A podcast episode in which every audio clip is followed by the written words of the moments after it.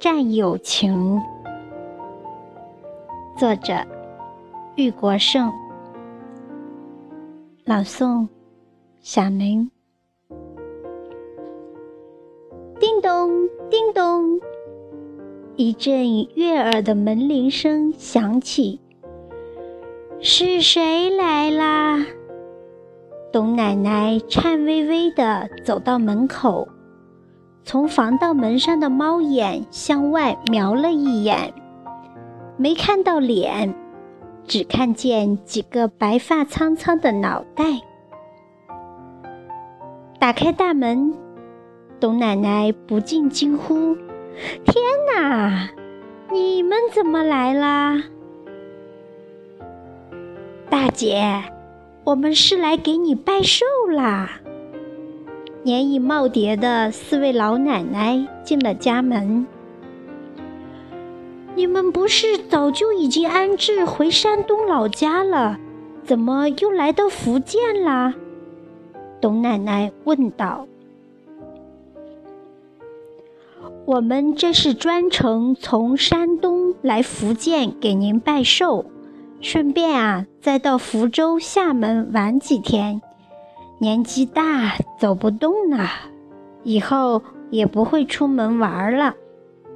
孙奶奶抢着说：“我们记得大姐今年九十岁啦，咱们几个老战友今天好好聚聚，庆贺庆贺。”对，现在年轻人都时髦，战友聚会，俺们几个已经当上大奶奶的超级老战友也来个聚会。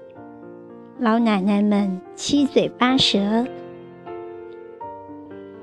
坐下后品着茶，相互瞅着彼此花白的头发、苍老的脸庞，老奶奶都陷入了往事的回忆中，情绪激昂，时而开怀大笑，时而沉默无语，时而默默流泪。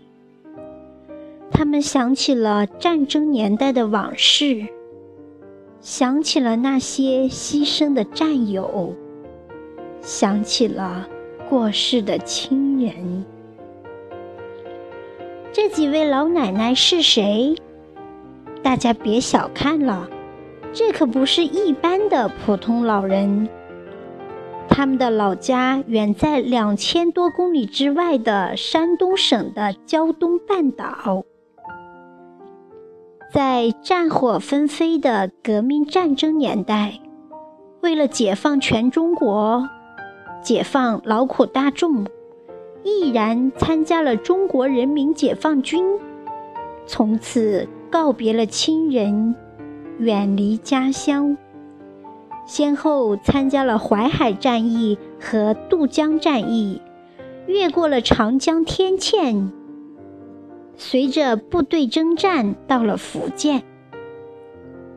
过去，他们曾在同一个野战医院工作过，老乡加上战友，大家亲密的像亲姐妹似的，建立了深厚的情谊。他们是战争年代的无名英雄，被指战员誉为战场上的小白鸽。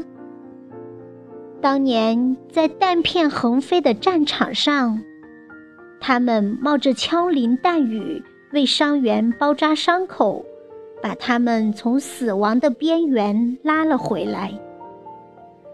正是由于他们的冒着生命危险救死扶伤，给不计其数的伤员带来生的希望，他们不愧是人民军队中的南丁格尔。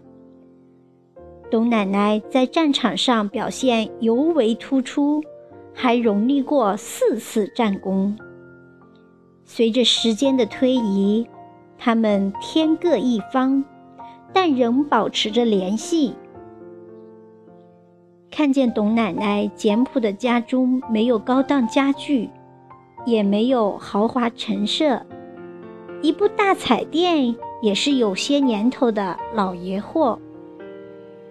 老奶奶围坐在八仙桌的四周，心中感到有些发酸。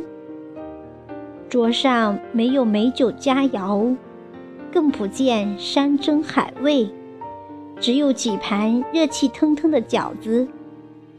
来，咱们用果汁代酒，庆贺老姐妹欢聚一堂，干杯！董奶奶提议。祝大姐寿比南山，福如东海。祝大姐身体健康。亲切的乡音，衷心的祝福，欢快的笑声此起彼伏，在屋里回荡。激动的泪水盈满了眼眶，仿佛青春的活力又回到他们的身上。吃着富有家乡风味的饺子，聊着各自的家庭情况，边吃边聊，不知不觉就过了三个多小时。老姐妹要走了，董奶奶依依不舍。是啊，将近七十年的情谊，心里不知有多少话要说。再说这次相聚之后，不知还能不能再见着面。老姐妹走后，董奶奶心里有些酸楚。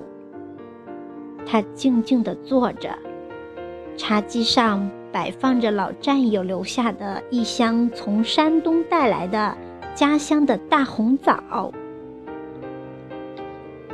打开纸箱的密封胶带。在红彤彤的大枣上，静静地握着一封信。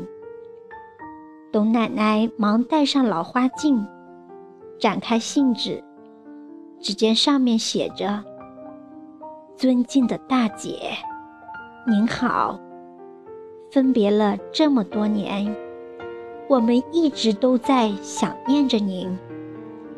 听说您直到现在还没能享受离休待遇。”我们的心里非常难受，可是我们也帮不上什么忙，只能干着急。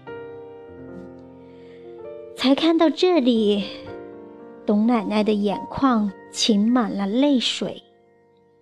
是啊，事情虽然已经过去了六十二年，可还清晰得像是昨天刚刚发生似的。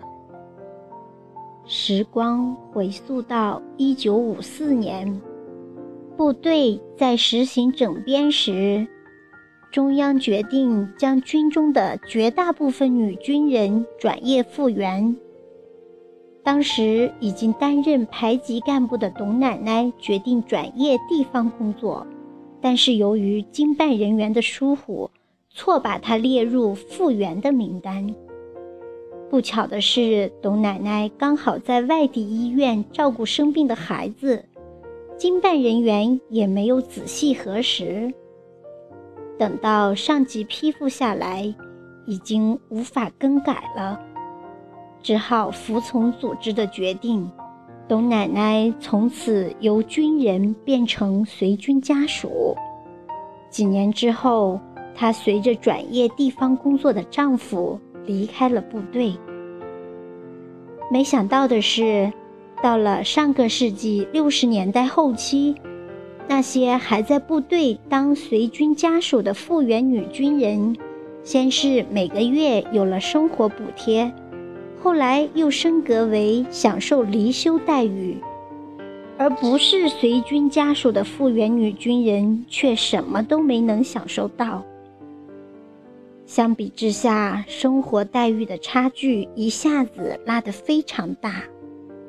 董奶奶在丈夫去世后失去了生活来源，只能依靠微薄的抚恤金维持生活。唉，事情都过去这么久了，不去想了。董奶奶揉了揉眼睛。又继续看信。大姐，我们知道这些年您受了很大的委屈，生活很艰苦。我们现在享受离休待遇，生活条件好。我们不能看着当年一起在战场上出生入死的老战友，至今还过着清贫的生活，一致决定每人拿出三万元，一共集中了十二万元给您用来提高生活质量。这钱虽不多。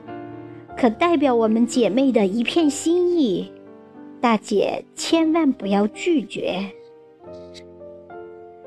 看到这里，眼泪夺眶而出。董奶奶放下信，伸手在红枣中翻了一下，果然有一包东西。取出一看。是用红绸布包着的一叠方方正正的东西，用不着打开，董奶奶就知道了这里面是什么了。热泪像开了闸似的涌了出来。唉，啥都甭说了，手上托着这沉甸甸的，不仅仅是钱。更是老战友火热的心，这才是真正的经过战火熏陶的姐妹情谊。